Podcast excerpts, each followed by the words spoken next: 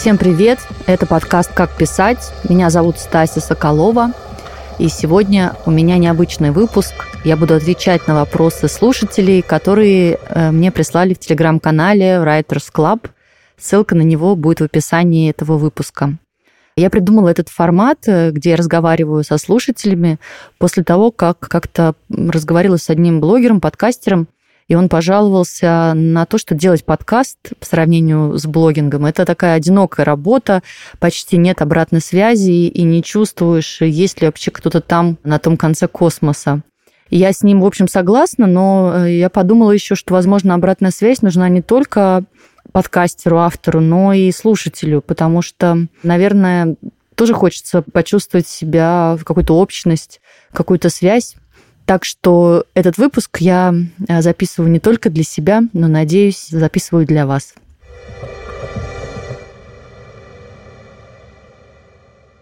Итак, сейчас я буду отвечать на вопросы про тексты, про затыки в них. И я это делать буду не только исходя из своего опыта, а я 10 лет проработала в российском Конденасте, в печатных журналах, и 4 года уже работаю в онлайн-медиа. Отвечать я буду, в общем, не только из своего опыта, но часто буду ссылаться на советы, которые мне давали мои наставники или журналисты, которыми я восхищаюсь, потому что журналистика – это всегда история про наставника и ученика, история про ремесло. Ну, иногда еще немного буду пересказывать советы героев моего подкаста, так что это своего рода будет немного пересказ эм, содержания предыдущих серий. Итак, поехали. Меня зовут Алина. Стася, спасибо за возможность поучаствовать в любимом подкасте. И у меня есть два вопроса. Первый. Стоит ли открыто сопереживать герою, например, в контексте поста с социальной повесткой, чтобы привлечь как можно больше внимания? И второй вопрос. У меня сейчас есть ощущение, что происходящие события возрождают в медиа так называемый изопов язык. И очень интересно ваше мнение, как писать безопасно, если молчать просто не можешь. Спасибо. Алина, спасибо вам, э, что слушаете, и спасибо за вопросы. Я начну со второго. Сегодня или вчера, по-моему, как раз в телеграм-канале Ксении Соловьевой, бывшего главного редактора российского ВОГ, появился пост э, по поводу приговора Ариану Романовскому, экс-главреду Татлера, который получил 7 лет колонии, ну вот не за причинение каких тяжких увечий или за что-то такое тяжелое, а за телеграм-канал. Пост Ксении начинался со слов «Я не могу написать всего, что знаю и чувствую, но напишу следующее». И, в общем, это такая формула сейчас для пишущих людей в России. И я считаю, ну, изопов язык, так изопов язык окей. Разговор всегда лучше молчания. Наверное, проблема в том, что когда ты не пишешь правду, если ты честный человек, и ты не пишешь правду, то тебя раздирает чувство вины за это. И мне кажется, с этой виной надо бороться, потому что сохранить себя в наши времена самое важное, как учит нас иноагент Екатерина Шульман. И нужно избавиться от этой чувства вины и говорить так, как безопасно для тебя, как ты можешь делать это сегодня. У нас есть, эм, к счастью или к сожалению, огромный опыт предыдущих поколений, опыт диссидентов в СССР, опыт несогласных. И вот сейчас нужно обращаться к нему, читать про них. Есть документальные фильмы. Я недавно посмотрела. Есть такие короткие, маленькие фильмы. В Гугле можно их найти. Они делятся своим опытом. Это очень интересно с сегодняшнего дня слушать. Это, конечно, понимаешь совсем по-другому. Хорошо, что есть соцсети и подкасты, где мы можем поддерживать друг друга, создавать это чувство общности и в конечном итоге класть свою песчинку в дело будущих перемен. А по первому вопросу, вот один э, прекрасный журналист написал, что в экстремальные времена журналист превращается в правозащитника. И мне кажется, это абсолютно точно. Мы не можем сегодня да, носить такую шляпу непредвзятого гонца, который только сообщает новости, да, мы очень часто пишем, чтобы рассказать историю человека в беде, э, помочь фандрайзингу или даже призываем уже сами в соцсетях помогать. И это нормально. Просто важно ставить какие-то границы, которые вы считаете адекватными, то есть, э, я так понимаю, да, тоже история про чувство вины, когда ты э, сопереживаешь человеку, а потом э, вынужден ему отказать, когда он просит еще больше помощи. Мне кажется, надо поставить себе границы, что я не виню себя, если я больше не могу помочь. Я помогу ровно столько, сколько у меня есть сил, ресурса. Каждый журналист выбирает свою меру помощи. Кто-то идет с героем через его жизнь, собирает деньги, а кто-то прощается с ним на этапе, когда он уже чувствует, что больше не может. Мне кажется, это нормальная история. Сопереживанию, да, чувство вины лучше не надо. Стася, здравствуйте. Меня зовут Аня Ковалева. Я подкастер и соосновательница студии подкастов «Шторм». Во-первых, я хотела вас поблагодарить за ваш подкаст. Каким-то удивительным образом я его нашла и начала слушать. И, честно говоря, я в захлеб, можно сказать, поглотила три выпуска. Особенно мне понравился разговор с Андреем Палашана. Получила дикий кайф, когда слушала ваши размышления о том, как вообще все устроено у нас на Западе, в том числе и в журналистике, и в написании книг. Темы мне очень близкие. Я никогда не работала в традиционных медиа. Я всегда была где-то со стороны в качестве фриланс-автора, либо я создавала эти медиа, которые как-то со мной связаны, сама. И долгое время у меня, мне кажется, был такой комплекс человека не из медиа, который думает, что ему чего-то не хватает. Не хватает опыта, какого-то бэкграунда, где-то квалификации. И вот в выпуске э, с Андреем вы обсуждали, что оказывается, есть и другая сторона медали, когда ты очень много и долго работаешь в медиа, и тебе очень сложно услышать свой голос, потому что тебя заглушают другие голоса тех, кого ты редактируешь, с кем ты работаешь, кто тебе как-то подсказывает с точки зрения текстов. Вопрос к вам такой, как вы искали свой голос автора и что помогло на этом пути? Спасибо. Аня, спасибо вам большое за комплимент. Э, я сама слушаю ваши подкасты в студии «Шторм». Там много интересного. Пожалуйста, слушайте их тоже. Отличный вопрос про свой голос. Я много думала про него в свое время, когда начинала писать книжку о том, как писать. И вообще вот в выпуске с Андреем Полошану, который Аня упоминает, есть такая важная фраза, которая меня очень сильно зацепила. Твой голос – это слабый сигнал, который нужно защищать.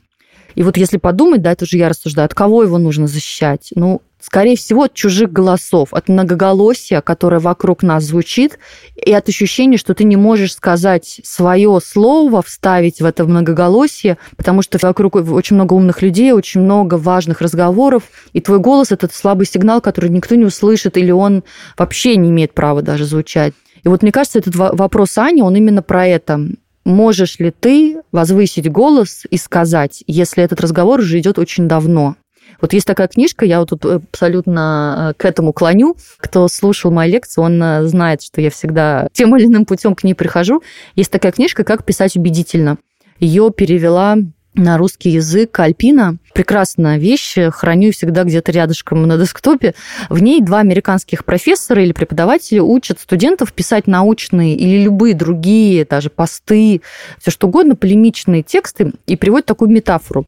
В чем сложность? Студенту писать текст, который спорит или какое-то мнение высказывает, что ты как бы у тебя ощущение, что ты входишь в комнату, где 50 лет какой-то идет разговор об эпохе Возрождения, о нацизме, о религии, о чем угодно. И ты не слышал начала разговора, ты его пропустил, ты не слышал, что говорили другие участники, ты застал какой-то маленький кусочек. И вот как тебе присоединиться к разговору? А вдруг они скажут, да это уже звучало, да это уже говорили все. И вот эти преподаватели, они дают инструменты, которые как бы снимают этот риск самозванца споткнуться о какой-то камень. Они советуют, как ты можешь писать, если ты пропустил начало этого разговора. Нужно брать одно суждение, отталкиваясь от него, выстраивать свое, не претендуя на глобальное знание по вопросу, но строя свое мнение, отталкиваться от чужого и говорить свое слово. Это, мне кажется, очень важная история про то, что препятствие нашему голосу – это ощущение, что все уже сказали. Это не так. Вот послушайте выпуск подкаста с Машей Кувшиновой, кинопублицисткой. Там очень интересный разговор с Машей о том, как писать критику, как высказываться критически. Но у меня есть еще маленький такой лайфхак, как вот этот голос свой авторский сформировать, как его найти.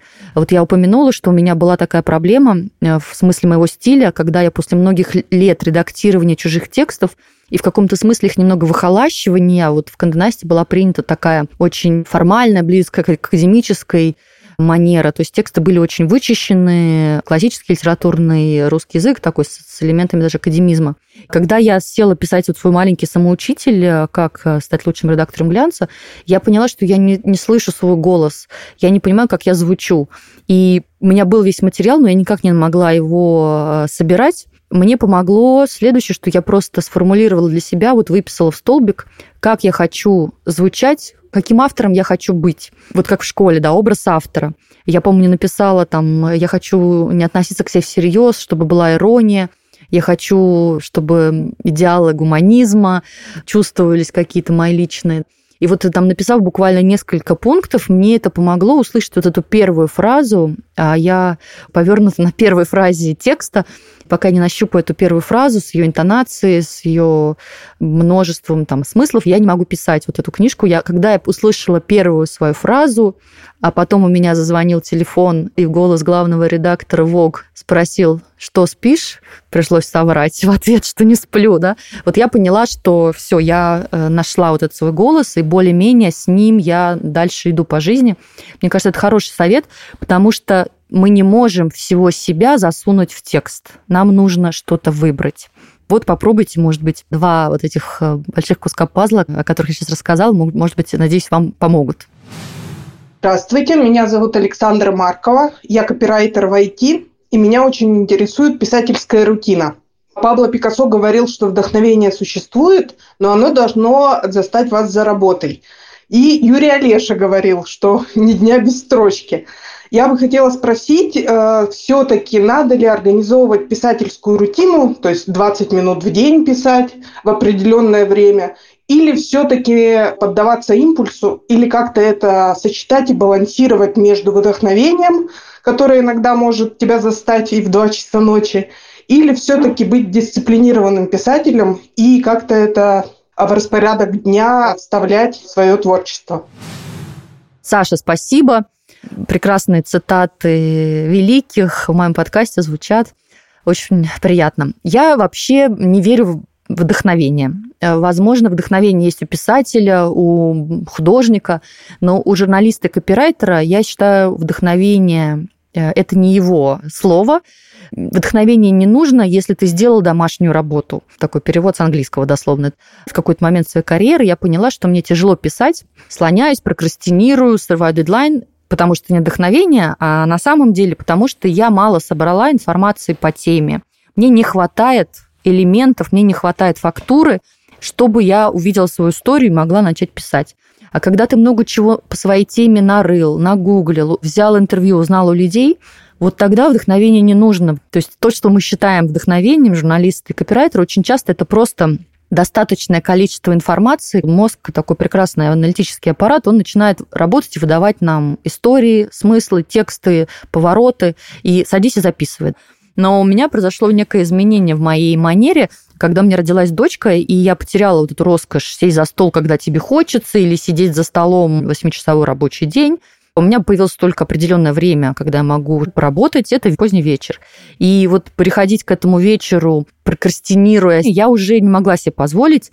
И я очень часто начала там в один вечер собирать информацию, а весь следующий день писать в голове, то есть обдумывать текст. И фактически, когда я уже садилась вечером за стол, я уже знала, что я и как я делаю. И это вот прикольная, никогда не приходившая мне в голову история о том, что о тексте нужно думать в течение дня, когда ты делаешь какие-то рутинные дела. Отсутствующий взгляд у мамы – это нормально. Скажите, пожалуйста, какие подкасты вы слушаете, в том числе на английском? Все-все-все, не только про писательство, а может быть, что-то неочевидное. И второй вопрос. Какие у вас любимые места в Москве? Спасибо большое за подкаст. Очень буду ждать выпуска. Нина, спасибо, что вы слушаете и всегда поддерживаете меня. Помню ваши комментарии. Вопрос про подкасты. Супер. Сейчас э, посоветую всех своих друзей. Ну ладно, нет, не всех, извините. Что я слушаю вот сама? Я слушаю подкаст «Отрицательный рост» журналистки Маргариты Лютовой про экономику. Очень круто сделано, очень интересно, наслаждаюсь. Еще слушаю подкаст «Защитники» о том, как работали адвокаты, защищавшие обвиняемых по политическим делам в СССР, когда был приговор заранее ясен, и когда вообще эта работа, в общем, превращалась в очень важный символ, и почему она была важна, хотя приговор уже был известен. Очень интересно. Еще слушаю подкаст «Между строк» Льва Аборина о поэзии. Один выпуск, одно стихотворение, которое разбирает специалист. Стала немножко пропускать, потому что не всегда стихотворения, которые выбираются, меня интересны или их автор интересны, я пропускаю. Но в целом вообще классный подкаст. Я первые выпуски всегда слушала. Конечно, слушаю радио Арзамас, куча всего интересного. Вот, но я сейчас стараюсь слушать по-английски, потому что сдаю экзамен. И советую подкаст Oxford Sparks Big Question – в котором академики, преподаватели Оксфорда, совершенно там много всяких да, университетов, колледжей, отвечают на один какой-то интересный вопрос. Некоторые вопросы очень интересные. Там, что конкретно все-таки мы узнали благодаря телескопу Джеймса Уэбба? как мы будем воссоздавать львов, если они все-таки вымрут, а они, похоже, вымрут. Да? То есть такие необязательные, но довольно интересные вопросы, на которые отвечают люди, которые очень сильно разбираются.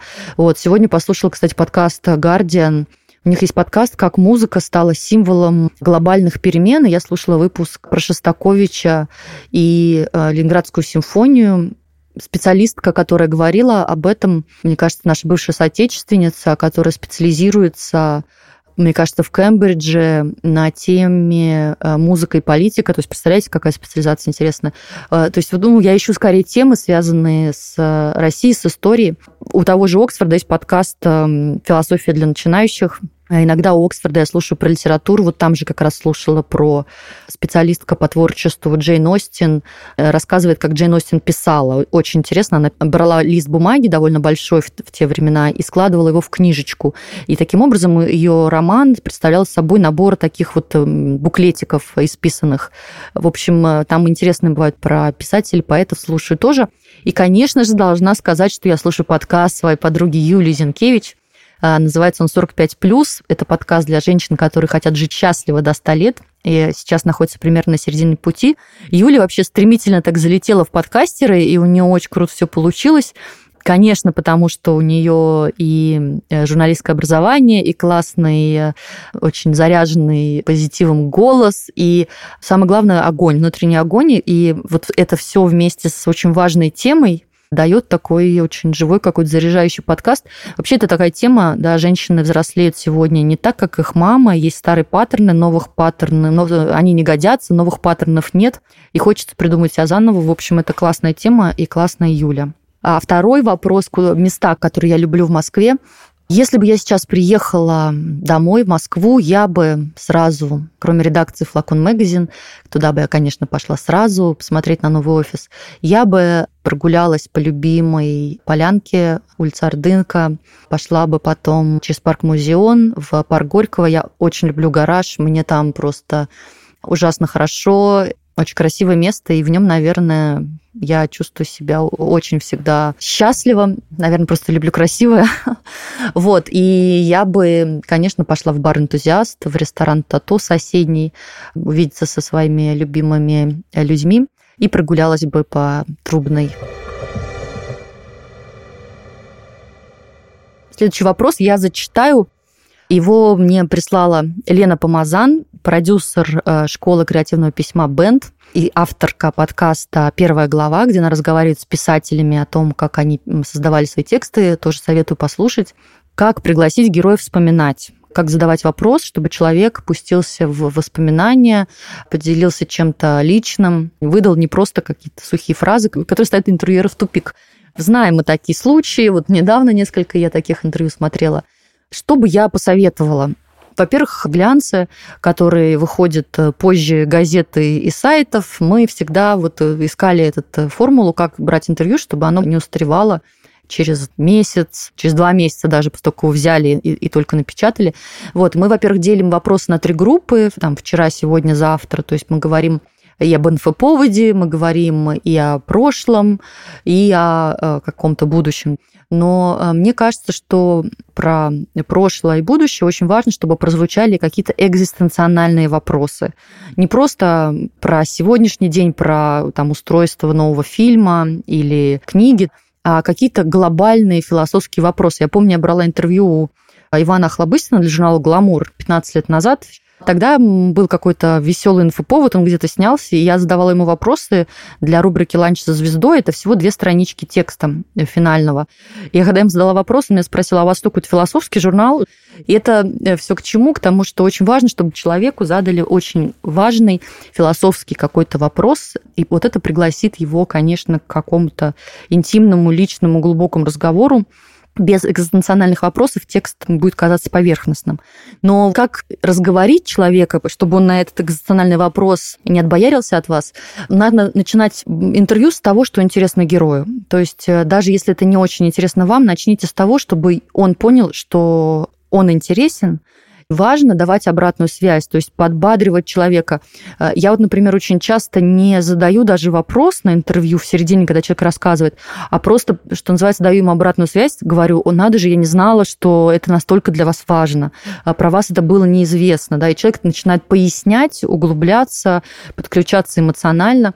Вот очень важно в начале интервью эту стену поломать, разъединение, который, как сказал да, Алексей Тарханов, бывший директор отдела культуры, коммерсант, ваш герой боится вас не меньше, чем вы его.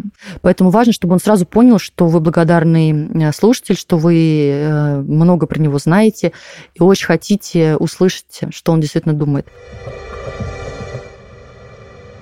Следующий вопрос от э, Насти Романовой. Мы работали с ней когда-то в журнале «Гламур». Сейчас она мама двоих прекрасных мальчиков. Стася, привет. У меня к тебе вопрос. Как не потерять ощущение себя в текстах? Я сейчас пишу на разных языках, не только на русском. И хотя тексты простейшие, одного формата, на английском чуть сложнее, на испанском чуть проще, а по структуре они не, не но у меня при этом нет ощущения собственного стиля. Не то, чтобы я не могу без него, но иногда появляется вопрос к самой себе, как я пишу. Мне кажется, что ты чувствуешь качество вне зависимости от языка, поэтому хочется спросить, что ты думаешь по этому поводу. Это, конечно, очень э, непростая история. Я тоже пытаюсь э, писать по-английски. Мне дал очевидный, но очень классный, ценный совет. Мой друг Джулиус Штраус, он сказал, то, как ты пишешь, очень сильно зависит от того, что ты читаешь. И тут я поняла, что ни одной книжки-то на английском я за последние 10 лет не прочитала. И немедленно купила все свои любимые переводные книжки в оригинале. Вот я даже Диккенса собираюсь прочитать э, в оригинале. Я даже подумала, знаете, я вот недавно написала тоже пост про Диккенса, он меня как-то сильно зацепил, но не через книги даже, а через э, там, экономическую историю о том, как он боролся с работными домами написав свою э, рождественскую песню. И я даже подумала, что вот Бродский говорит, человек, который читал Диккенса, никогда не выстрелит в себе подобного ради какой угодно идеи. Я подумала, почему Диккенс? А потом я подумала, возможно, он только живя на Западе, стал читать Диккенса в оригинале. И этот писатель совершенно по-другому открылся, потому что я очень много слышала о его стиле великолепном, который, конечно же, в переводе не считывается, не понимается. В общем, Настя, прекращаю неймдропинг, и я думаю, что нужно читать много художественной литературы, перечитывать все, что мы любили на русском, читать это на английском, и, как всегда, когда же в родном языке ты выбираешь своего кумира, любимый стиль, и ты начинаешь пытаться воссоздать его. Да? Мы никогда не сможем а, скопировать Трумана Капоте, или Капота. Мы никогда не сможем скопировать а, Селлинджера, но мне кажется, когда ты его много читал, твой текст меняется, и где-то начинаешь э, появляться ты. Вот такой, э, наверное, рецепт. Сама буду его пробовать, буду рассказывать в своем телеграм-канале о результатах. На этом все. Большое спасибо, что слушали мой сегодняшний стендап. Посмотрим, может быть, я повторю его через какое-то время. Подписывайтесь на подкаст «Как писать» в Apple подкастах, ставьте оценки везде, где слушаете. Нам, подкастерам, очень важна обратная связь. Следующий выпуск выйдет через две недели. Это будет разговор с Ксенией Головановой, который ведет телеграм-канал бывший Ноз Репаблик, теперь Ноздри Головановой. Очень интересная история того, как журналист сумел найти счастье, карьеру и судьбу в Телеграме. Всем пока. Пока.